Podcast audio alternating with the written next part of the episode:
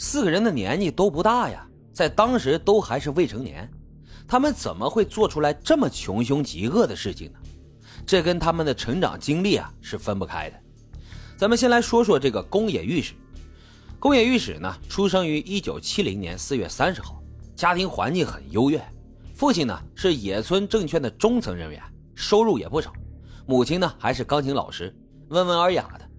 照理说，这样的家庭背景不应该培养出这么一个为非作歹的人呢。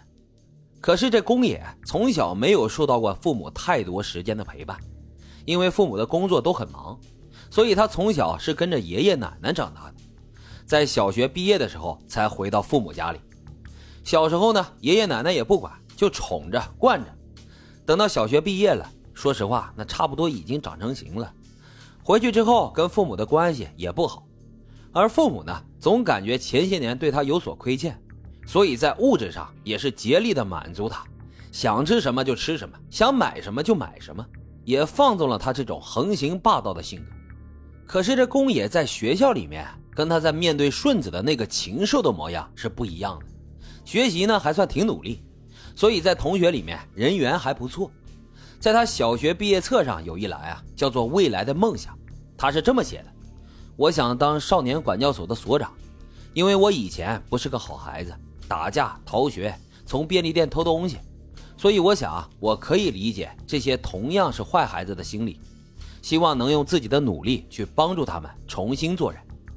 在升到中学之后，宫野御史参加了柔道部，当时他身高呢也就一米六，虽然并不高吧，但长得挺壮的，所以在中学期间柔道部活动里面他是大显身手。获得了很多奖励，另一方面呢，也因为自己力量上有优势，加上又学了柔道，那就更能打人了。经常是欺负同学，甚至跟学校外的一些不良少年团伙啊走得很近，经常帮忙去打群架。等到升入高中之后呢，他同样选择了柔道部。自己的这种性格，加上他感觉自己的社会关系也了不得，可能大伙在上学的时候，学校里面都会有这么一两个坏孩子。这要说跟社会上那些小流氓团伙混到一起啊，在同学面前就显得自己挺牛逼的，谁都不敢惹了。这宫野御史呢，也一样的骄横跋扈，也不把高年级的师兄师姐放在眼里。于是，在训练过程当中呢，这高年级的学员，包括指导老师，那对他是格外的严厉，甚至对他还进行体罚。你不是牛逼吗？你不是厉害吗？行啊，看我怎么整你。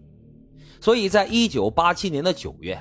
他刚升入高中不到五个月的时间，就主动退出了柔道部，之后就没参加过任何的课外活动，而是把大量的时间都花在了与社会上那些不良的青年的交往之上，也参加了几次街头斗殴。这样的状态维持了几个月吧。一九八八年的三月，学校也不要他了，这种孩子还怎么要啊？就把他给开除了。既然没学可上了，他就在家附近的一个建材工厂里面打工。其实啊，按照宫野的家庭环境，他是不需要打工的。但是宫野的母亲呢，为了让儿子远离社会青年的影响，所以才强迫宫野去上班的。宫野的妈妈和很多妈妈一样，喜欢唠叨：“你应该怎么做怎么做，不应该怎么做怎么做。”宫野呢就嫌烦。有一次，他妈妈在跟他唠叨的时候，他出手就把自己的母亲给打了。他的母亲那一次被打的全身都是伤。自打这件事之后啊，家里人也没有敢说这个宫野御史了。你再说他吧，他就打人，指不定说急了他还会杀人呢。其实，在宫野家里啊，还有一个原因也导致了宫野日后的这种不良性格的形成，那就是宫野父母的夫妻关系并不好。宫野的父亲在宫野初中的时候就搬到外面跟情人住去了，所以对宫野呢也是不闻不问的状态。宫野从小啊就看到自己父母这样。对于什么家庭啊、爱情啊，那本来就无所谓，甚至呢有些排斥。宫野从学校退学之后，在家附近聚集了一批社会的闲散青年，拜把子，成立了所谓的集青会，以恐吓威胁附近的小饭馆收取保护费为生。就在这段时间里，他才认识了这起案件里面的其他三名被告。咱们接下来再来说说这个第二个主犯小仓让。后来呢，他改名叫做神作让。这小仓让啊，出生于一九七一年的五月十一号，是宫野御史上中学时候的学弟。虽然比宫野小了一岁，但是比宫野高，身高一米八左右。后来把眉毛也剃了，烫了飞机头，一看啊就是典型的小混混。这小仓让的家庭关系呢也比较复杂，父亲是运输工人，母亲在酒廊里面当那种老鸨式的人物。父母在他小学三年级的时候就离婚了，之后啊他跟随母亲生活。由于母亲想再婚。所以，小仓让在小学四年级的时候就又被送回到了父亲身边。可过了没俩月，父亲呢也不想要他了，他又被送回到了母亲家里。可以说，他小时候，父亲呢觉得他拖累，母亲呢也不待见他。从初中毕业以后，考入了一所私立高中，母亲这时候越来越觉得给他掏学费啊是个负担。